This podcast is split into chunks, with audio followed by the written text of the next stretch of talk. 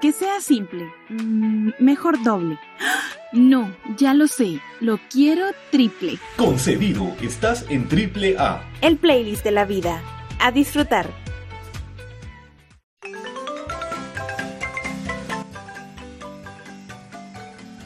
Hola amigos y amigas de Guatemala y el mundo entero, soy Alejandro Castañeda y es un gusto estar nuevamente acá con ustedes en AAA, el playlist de la vida. Me encuentro nuevamente muy bien acompañado por mi amiga Eunice Román. Eunice, bienvenida nuevamente a AAA. Hola, es un gusto saludarlos Alejandro desde Guatemala a través de la señal en línea de Radio E. Hoy les traemos un programa muy especial. Este programa lo preparamos con especial cariño porque es sobre nuestra tierra Guatemala. Y es que seguimos celebrando este mes patrio, este mes en el que ya cumplimos 200 años de independencia. Así es amigos, y por eso les traemos información sobre nuestro país, para que todos los que nacimos aquí nos sintamos orgullosos de lo que somos y tenemos al igual que aquellos guatemaltecos fuera de las fronteras y también el resto del mundo que nos escucha para que conozcan la verdadera Guatemala. Estoy de acuerdo y vamos a empezar con algunos datos generales sobre Guatemala y luego una dinámica para poner a prueba nuestros conocimientos de geografía, a ver qué tal nos va. Guatemala está bañada por dos océanos que son el Atlántico y el Pacífico. Y hace frontera con México, Belice, Honduras y El Salvador. Además cuenta con 22 departamentos, siendo el más grande el departamento de Petén, ubicado al norte del país, y el más pequeño el departamento de Zacatepeques. Guatemala también es el país más poblado de Centroamérica y su clima es muy variado. En el lado de Oriente hace mucho calor y en el de Occidente es el clima frío el que prevalece. Dicho esto, se viene la dinámica. Voy a mencionar nombres de departamentos al azar y tú me dirás algo que conozcas de ese departamento y luego viceversa. Sí, ok, estoy lista. Ok, vamos a empezar. Ciudad de Guatemala. Está el lago de Matitlán y el aeropuerto internacional La Aurora. Ok, El Progreso. El parque acuático Guastatoya. Zacatepeques. Antigua Guatemala. Chimaltenango. Iximché. Escuintla. Ah, el, el volcán de Pacaya. Santa Rosa. Las playas de Monterrico. Sololá. El lago de Atitlán, que por cierto está rodeado por tres imponentes volcanes. Totonicapán. Ay, su clima frío. Quetzaltenango. Xelajú y las checas. Sabía que ibas a mencionar los cheques. Qué rico. Suchitepeques. Los venados. Retaloleu. Los parques de diversiones y, de, y acuáticos de Chetulul, Chocomil y el más reciente es Xejuyup. Wow, te das cuenta de que podemos mencionar cada lugar, cada departamento de Guatemala y cada uno tiene un lugar que lo hace especial o cada uno tiene algo que lo hace especial. Independientemente de que sean cosas creadas por el hombre, como por ejemplo, ya tú bien lo mencionabas, el parque acuático de Guastatoya, que es algo construido, o el volcán de Pacaya, de San Vicente Pacaya en Escuintla, que es algo natural. Date cuenta de que por donde veamos siempre vamos a encontrar algo muy interesante en Guatemala. Sí, totalmente. Guatemala tiene sus propios escenarios naturales, ¿verdad? Como tú decías, los volcanes, los lagos, las lagunas, tantas grutas que existen, por ejemplo, esas del Rey Marcos y, o sea, hay infinidad y de repente también nos encontramos con la genialidad del hombre, ¿no? La ideología y la creatividad guatemalteca que han tenido y ese, esa iniciativa de crear estos tipos de estructuras, parques, monumentos también, ¿verdad? Calles. Eh, la verdad es que es una maravilla eh, la mezcla tan linda que tienen también de, de respetar los espacios naturales que existen y a veces en honor a ellos hacer los mismos monumentos, porque por ejemplo, en el caso de, de Chocomil, que es el parque de diversiones, nos damos cuenta que tienen una réplica del templo más famoso de Tikal en Petén, ¿no? Entonces, El Gran Jaguar. el Gran Jaguar en Tikal. Entonces, es como, obviamente, es una versión colorida, es una versión hecha por el hombre, pero es una representación del orgullo que se siente tener esas ruinas en Petén, ¿verdad? Y que de verdad son impresionantes. Exacto, y es muy interesante ver cómo Guatemala es un sitio turístico. Lo que sucede es que nosotros vivimos acá y se nos hace como muy cotidiano el hecho de, de ir a la antigua, por ejemplo, ya es algo cotidiano. Claro. El hecho de ir a un lugar como Quetzaltenango, por ejemplo. Todas estas cosas que para nosotros son cotidianos, pero que para otras personas, para personas extranjeras, son una total riqueza. Por ejemplo, cuando tenés la oportunidad de ir a Antigua Guatemala, te das cuenta que hay demasiado extranjero. Se les nota por sus, por sus facciones, se les nota por su diferencia corporal, por ejemplo. Entonces creo que de de alguna forma te muestra la riqueza que hay en el país, la riqueza que nosotros sí apreciamos, pero que a veces, como te decía, caemos en lo cotidiano y no llegamos a apreciarla tanto. Por ejemplo, yo te quería contar una anécdota. Primera vez que bajé a Capanajachel, recuerdo, no sé si te recuerdas en la bajada que se mira uno de los tres volcanes. No, soy, no sé exactamente cuál es, pero se mira uno de los tres volcanes. Sí, sí. Lo miras y, y parece un sueño parece como que no es real lo que estás viendo. Cierto. Una imponencia que tiene tan grande que uno, que uno se siente tan diminuto al verlo. También cuando, cuando manejas en la ciudad de Guatemala y está el cielo despejado, la vista que tenés al volcán de agua. Sí, total. Es una vista impresionante. Y no solo el volcán de agua, porque también se mira el de Catenán. Ajá. Entonces es una vista impresionante por donde volteas a ver.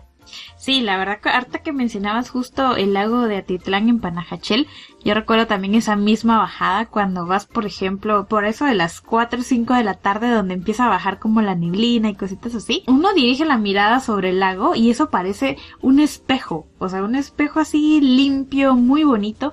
Y creo que tienes razón en el hecho de que damos por sentado el que, ay, bueno, es Guatemala y ahí está el lago Atitlán y yo ya lo conozco, ya caminé por Panajachel, ya caminé por la calle Santander, ya fui a comprar un pantalón típico, ya compré dulces en la antigua, ya comí, o sea, damos por sentadas muchas cosas y de repente empezamos nosotros como a querer visitar, qué sé yo, Australia, Grecia, otros países y tal vez no hemos encontrado o no hemos descubierto cada uno de los rincones que Guatemala tiene, porque ahora estamos mencionando los más famosos, los más conocidos y los de renombre, ¿no? Pero yo te aseguro que Guatemala tiene infinidad de lugares que muchos de nosotros, guatemaltecos y también extranjeros, no conocen, lugares vírgenes que tal vez solo muy pocas personas han llegado y eso es de admirar también. También hay flora y fauna que no ha sido descubierta aún en las selvas de Petén inclusive. Exacto, exacto que son selvas grandísimas, tomando también un poco en cuenta no solo el aspecto geográfico, sino que también el aspecto cultural.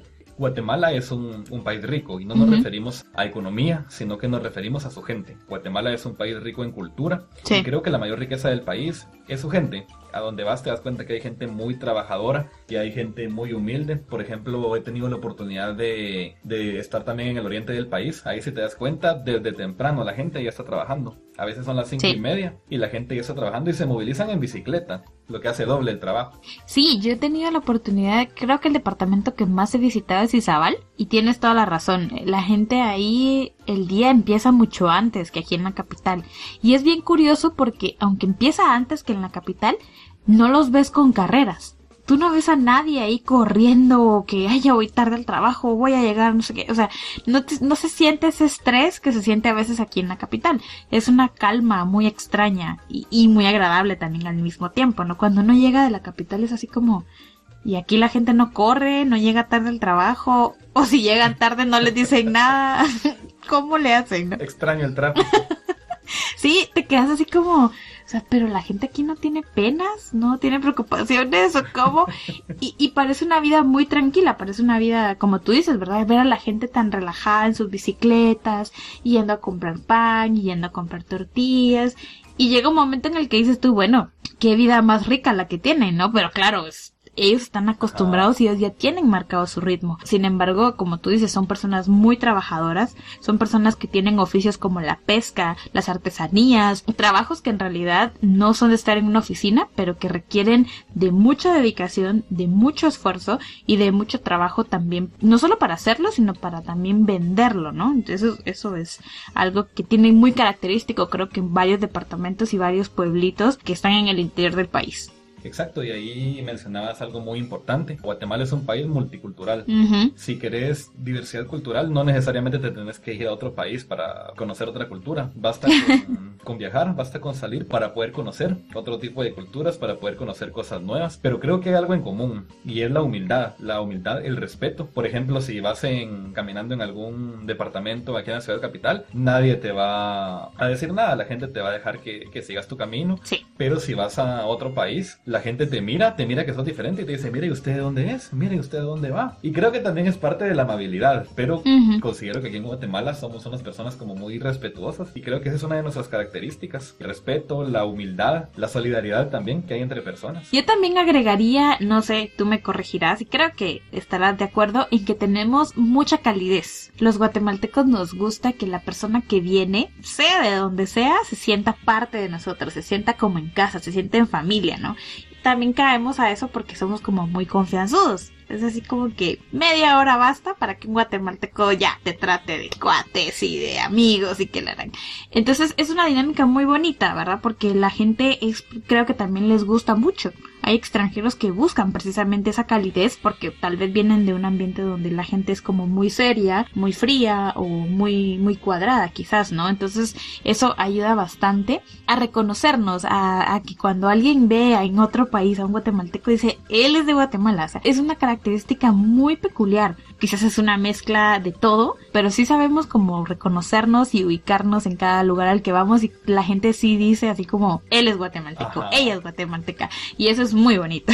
Lo que mencionabas ahorita los guatemaltecos me pareció muy bonito. Me recordaba al maestro Gabriel García Márquez de Colombia. Ajá, sí, sí. Él te decía que los guatemaltecos sabíamos mucho porque hablas con un guatemalteco y el guatemalteco te dice por qué pasan las cosas, el guatemalteco te dice qué tiene que hacer el gobierno para mejorar. El guatemalteco te dice, por ejemplo, sin ir muy lejos, si la selección nacional no clasifica al mundial y le preguntas a algún guatemalteco, él te dice por qué y te dice cómo va a clasificar. Si consideras que hay alguna falla en el organismo ejecutivo, por ponerte un ejemplo, que, que es algo de lo que se habla mucho en redes sociales, Ah, sí, cierto. cualquier guatemalteco es crítico y él te va a decir cómo tiene que mejorar.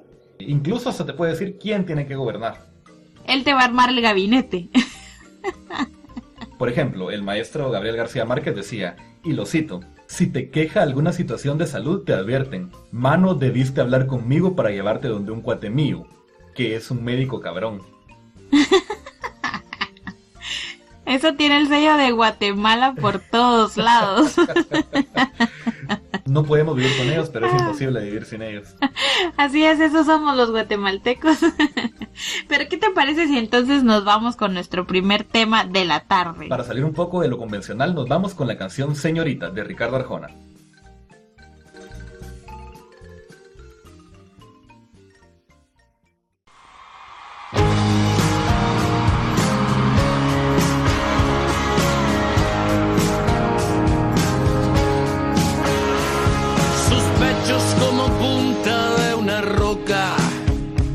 Se paseaban en el bar sirviendo tragos, vestida como quien no quiere ropa.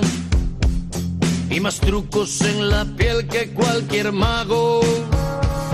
Tenía varios nombres para olvidarse del nombre que le dieron en la casa. Tenía un pasado ideal para no acordarse y fama de cumplir cuando amenaza. Los martes se llamaba Margarita,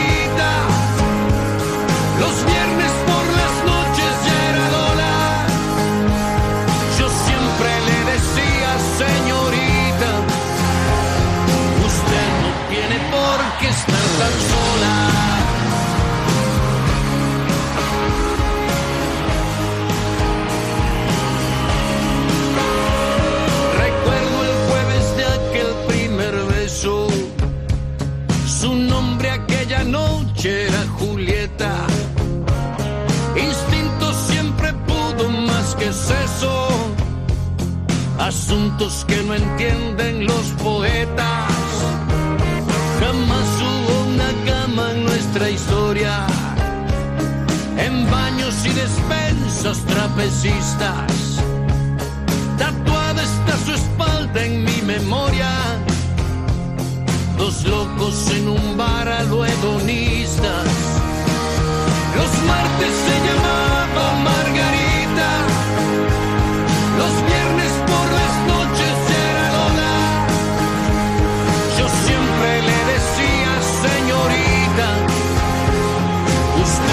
Tiene por qué estar tan sola.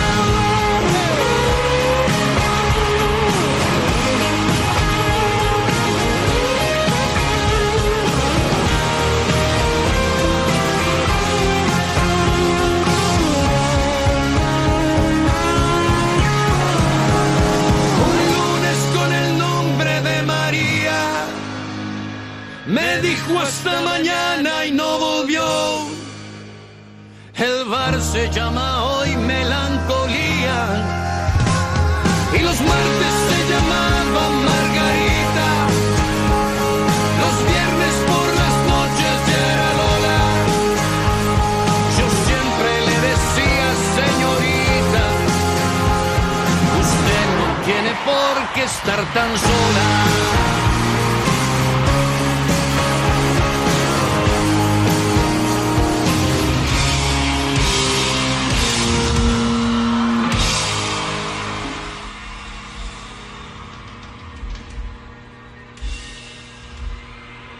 Estás en compañía de Triple A.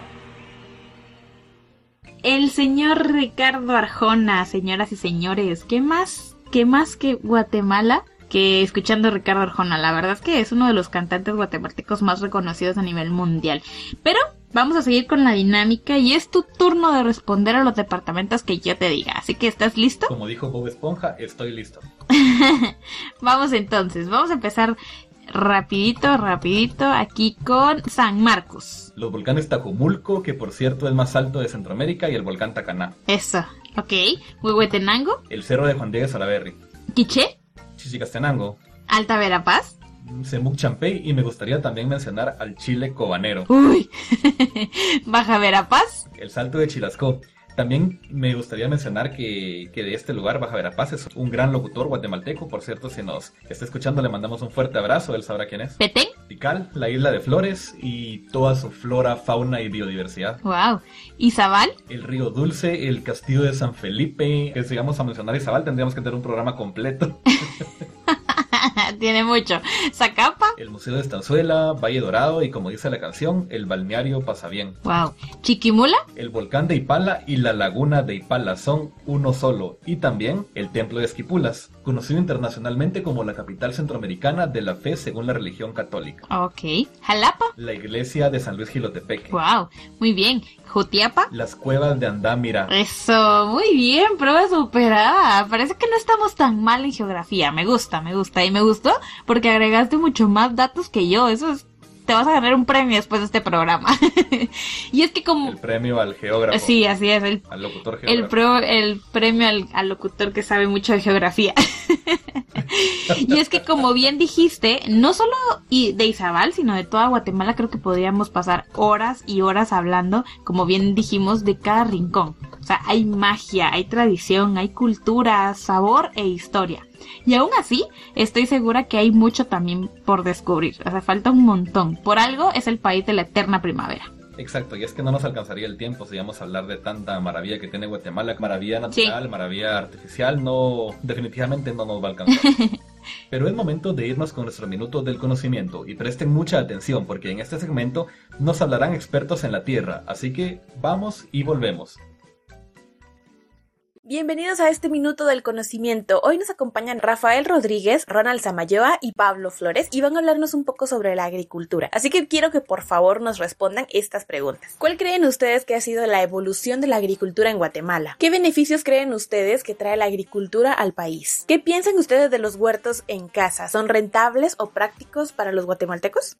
Hola, Unice Alejandro, un saludo para todos sus radioescuchas. Mi nombre es Rafael Rodríguez, soy ingeniero agrónomo en sistemas de producción agrícola, egresado de la Universidad de San Carlos de Guatemala. Hablar de agricultura, pues no solo trasladarnos e ir a, a esa parcelita que nosotros miramos en Occidente o trasladarnos a la costa y ver esas grandes extensiones de cultivo que tiene nuestro país, sino que es un poquito más romántico, un poquito más de arte, de vocación, de esa cadena que comienza con el agricultor, que es el principal artífice de la agricultura en sí, luego supervisado por un ingeniero agrónomo y luego como producto final todo eso todos esos, esa variedad que nosotros tenemos cada vez que vamos al mercado de alimentos de nuestro consumo diario. ¿Cuál ha sido la evolución en agricultura en Guatemala? Pienso que hay dos grandes mundos con un contraste. Primero encontramos un panorama de la industria de la caña de azúcar, la palmicultura, el café, que son una de las industrias que más se han tecnificado y también va acorde a su nivel de producción, pero son unos grandes referentes en tecnología en el mundo. Incluso no se le puede enviar nada a otros países, ese mundo es muy diverso y hay un gran potencial ahí en Guatemala. Y por el otro lado, tenemos a, a, la agricultura convencional, es ese agricultor que todavía usa su asadón, que todavía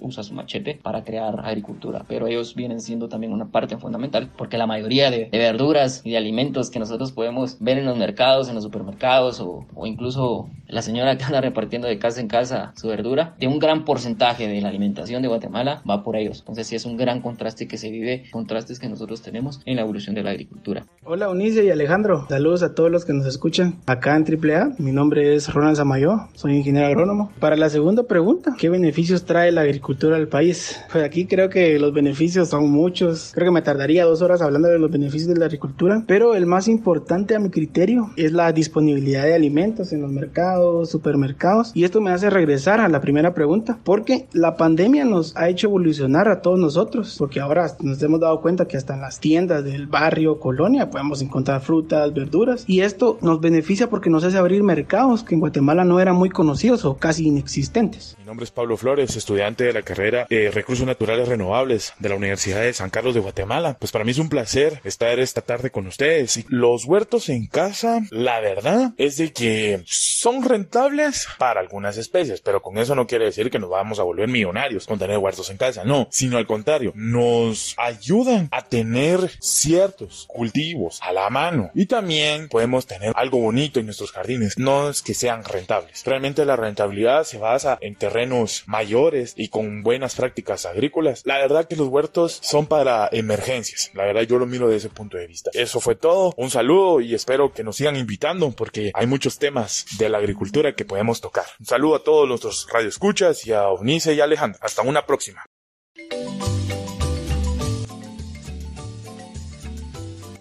Qué buen segmento, se escucha muy bien ser un experto en la tierra y saber sobre la agricultura, que es una actividad que sigue desde los inicios de la historia del país hasta hoy. Sí, Alejandro, la verdad estuvo muy interesante escucharlos y, y, escuchar los buenos consejos sobre cómo apoyar a agricultores y hasta lo del huerto en casa. La verdad es que la tierra guatemalteca es muy generosa y el clima también nos brinda esa variedad de productos. Así es, tenemos variedad en muchas cosas. El clima, porque si vamos, por ejemplo, de Quetzaltenango a Retaruleo, que están uno a la par del otro, se marca una diferencia fuerte en el cambio de temperatura. Tenemos variedad de idiomas también y lenguas, ya que Guatemala es un país multilingüe porque se reconocen 25 idiomas. Sí, según el decreto número 19-2003, Ley de Idiomas Nacionales, el Estado reconoce, promueve y respeta los idiomas de los pueblos mayas, garífuna y xinca. Los 22 idiomas mayas además cuentan con su propia estructura y grupo lingüístico. Y por supuesto no vamos a, a obviar el ingenio de nuestro lenguaje informal que también incluyen los famosos guatemaltequismos. Uy, sí, los famosos guatemaltequismos. De hecho, la Real Academia Española, RAE, tiene aceptados varios de ellos. Sí, tienes toda la razón, como el de aguadar, por ejemplo, que para los que no saben, lo usamos para decir cuando alguien se debilita o flaquea. Por ejemplo, cuando alguien está muy nervioso y de repente le tiemblan las piernas, dice, ay, se me aguadaron las piernas, ¿no? Ajá. También capeada, que es faltar a la escuela o colegio, que es cuando bien decimos nos fuimos. Ah, es cierto, yo me fui a Capiusa. el famoso también chipi chipi, que se escucha más que todo, bueno, yo lo he escuchado más que nada en el área de las Verapaces, y es para referirse a la, a la llovizna ligera que está cayendo, pero que no parece que no moja, pero en realidad sí te moja. el wiri wiri que quiere decir discursos muy extensos y a veces eh, sin fundamento. Son peculiares, en serio que sí. Pero ¿qué te parece si nos vamos con nuestro siguiente tema de la tarde? En este caso, pues creo que le vamos a poner ahí las notas de nuestro instrumento nacional y además también traemos la cápsula nacional. Claro que sí. Esta cápsula viene llena de sabor y trae un invitado muy especial que nos hablará acerca de nuestra gastronomía guatemalteca, típica y reconocida a nivel nacional e internacional. Y también nos vamos con una canción.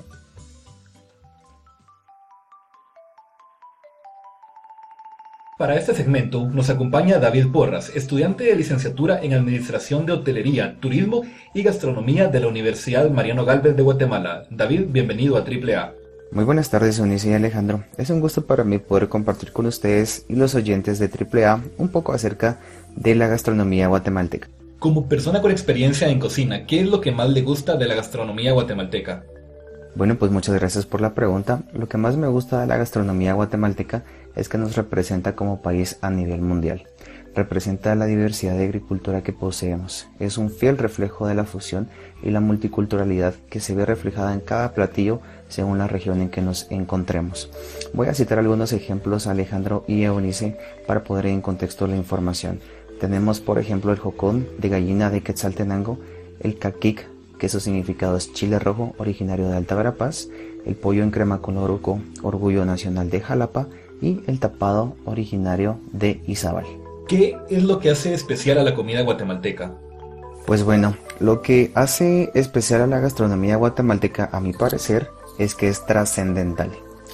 El fiambre que nos comemos para el Día de Todos los Santos lo preparan con la receta secreta de la abuelita o la bisabuelita, es decir, muchos años atrás, y así pasa con muchas de las recetas que nosotros consumimos en las fechas especiales, en ocasiones especiales, y eso es lo que la hace especial, auténtica y tan apreciada por cada uno de los guatemaltecos. ¿Hay diferente gastronomía en diferentes sectores del país? Es correcto, la gastronomía guatemalteca puede variar según el departamento o región en que nos encontremos. Por ejemplo, yo no puedo recrear una receta de un tapado originario del departamento de Izabal si me encuentro en el altiplano del país. Es por ese motivo que nuestros ancestros hicieron sus recetas a partir de los ingredientes locales que tuvieron en su momento y por este motivo también tenemos tanta diversidad de platillos representativos de cada departamento, lo cual nos hace un país muy especial a nivel mundial y por el cual debemos estar orgullosos. Y ya para finalizar, David, estando en el mes patrio, ¿hay algún platillo en especial que le gustaría recomendarnos? Pues bueno, yo les podría recomendar todos los platillos a nivel general. Yo en lo personal soy amante de la gastronomía de nuestro país, sin embargo voy a mencionar algunos de los más accesibles y que pueden encontrar en cualquier época del año. Y por qué no, pueden prepararlo desde su hogar. Voy a mencionar el mole de plátano, es una especialidad culinaria nacional declarada Patrimonio Cultural Intangible. Tenemos el pepián, que es un recado rico en pepitoria, chile guaque, chile pasa, chile sambo, mil tomate y tomate. Huevo de Tenango es famoso por preparar uno de los mejores pepianes del país y esto se debe a que su agricultura en su mayoría es orgánica. Los chiles rellenos es una preparación culinaria de mayor consumo en el país, ustedes no me dejarán mentir, lo podemos consumir en el desayuno, en el almuerzo, en la cena, ya que es accesible económicamente y muy delicioso. Tenemos los rellenitos de plátano, pueden ser de frijol dulce o manjar de leche. Y por último le puedo recomendar las bolitas de masa llamadas buñuelos. Estas son preparadas a base de harina, huevos y margarina. Y es una deliciosa preparación que se baña en miel. Cada uno de estos los podemos encontrar en los mercados locales del país y lo pueden consumir, como lo mencionaba anteriormente, en cualquier época del año. Muchas gracias David por estar con nosotros acá en AAA, el playlist de la vida. Eunice y Alejandro, muchas gracias por su valioso tiempo. Gracias por exponer un tema tan importante como la gastronomía guatemalteca al aire y también agradezco la sintonía de la audiencia de AAA. Voy a finalizar citando una frase del libro La cocina popular guatemalteca del autor Luis Villar Anleu que dice así: Mi gratitud a las personas que cocinan, por ellas vivo y disfruto la vida, y los platillos que producen de ellas he aprendido y de esa cuenta me he enriquecido con saberes del pueblo. Que tengan cada uno muy buena noche, su amigo David Porras.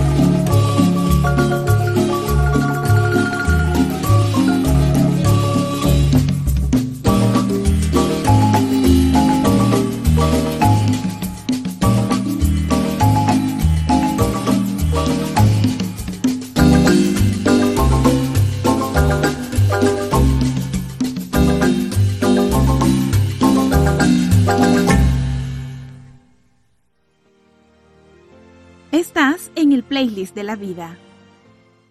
Excelente tema, de verdad, y muy interesante también la información sobre la gastronomía guatemalteca. Muchas gracias a David Porros por acompañarnos en este segmento. Quería retomar, hablábamos de los guatemaltequismos. La canción que acabamos de escuchar se llama Las chancletas de Nayo Capero. Es un guatemaltequismo. Exacto, yo no sabía esto, pero me contaban que las chancletas de Nayo Capero habla de las chancletas de un hombre que vendía capas. Ah, capero es por vendedor de capas. Exacto, es por vendedor de capas. ¡Wow! Eso no lo sabía. Y realmente no sé si la palabra chancletas también la usan en el extranjero. Creo que lo utilizan en México y al parecer, espero no estar equivocada, lo usan para darle el nombre a un platillo. No estoy segura, en realidad creo que estoy ahí viendo si es en México o en El Salvador, pero hay un platillo que tiene de nombre chancletas. No son las chimichangas, ¿verdad? no, esas son otras. ok, solo aclarando. Ok. Amigos, estamos llegando al final de este programa. Recuerden que ya son los últimos, así que disfrutemos al máximo. Ya les contaremos más adelante qué traemos para el final de temporada y nos vamos a ir con unos saludos, ¿verdad? Sí, así es. Un saludo muy especial para Blanca Pozuelos, Oscar Castañeda, Leslie Castañeda, Silvia Porras, Sofía Torres, Diane de Mata, Zoraida Porras, Brandon Pérez, Hugo Salik, Aura Pozuelos, Joaquín Santizo, Mailing Chang, Jessica Flores, Katsi Arana, Selenia Orellana, Diana Juárez, Sara Duarte, Fernando Morales y Gerson Conjota. También saludos para Olga Almendares, Carlos Román, Brandon Juárez, Pablo Flores, Fernanda García, Gustavo González, Flor Juárez, Gabriel Pacay, Marlon Chiroy, Mili García, Maritza Canek, Ángela Román, Tavo Alvarado, Melisa Sánchez, Tiffany de León, Danica Hernández, Minor Ambrosio, Emilio Cis, Sergio Winac, Robertson Rodríguez, Lourdes Sunun, a la biblioteca, por supuesto, y a todos los que nos escuchan en Estados Unidos, en Irlanda y en Alemania también. Y también un gran saludo a los compañeros del EPS que nos escuchan de la Escuela de Ciencias de la Comunicación de la Universidad de San Carlos de Guatemala, al licenciado Steven Menco y al doctor José María Torres. Qué bonitos saludos, la verdad. Y para despedirnos queremos recordarles que por favor no olviden seguir con las medidas de prevención contra el COVID-19. Busquen vacunarse, ya pueden hacerlo todos de las edades de 18 a 80 años, usar gel, mascarilla, mantener el distanciamiento social y las medidas de higiene en su hogar, ¿verdad? Así es, es correcto. Muy buenas recomendaciones. Hay que seguir cuidándonos porque estamos todavía en pandemia, ¿verdad? Y queremos hacerles la invitación para nuestro siguiente programa porque vamos a traer un invitado muy, pero muy especial. Especialmente para todos los fanáticos de los deportes. Creo que van a estar encantados con nuestro invitado. Así que siempre estén pendientes de nuestra página de Facebook para que puedan saber quién es y puedan averiguarlo también. Así que pendientes ahí del Facebook. Ya saben que nos encuentran como triple A. También pueden escribirnos al correo triplaprogra.gmail.com. Amigos, es un gustazo estar con ustedes acá nuevamente en su programa AAA, el Playlist de la Vida. Los esperamos el próximo lunes. Hasta la próxima.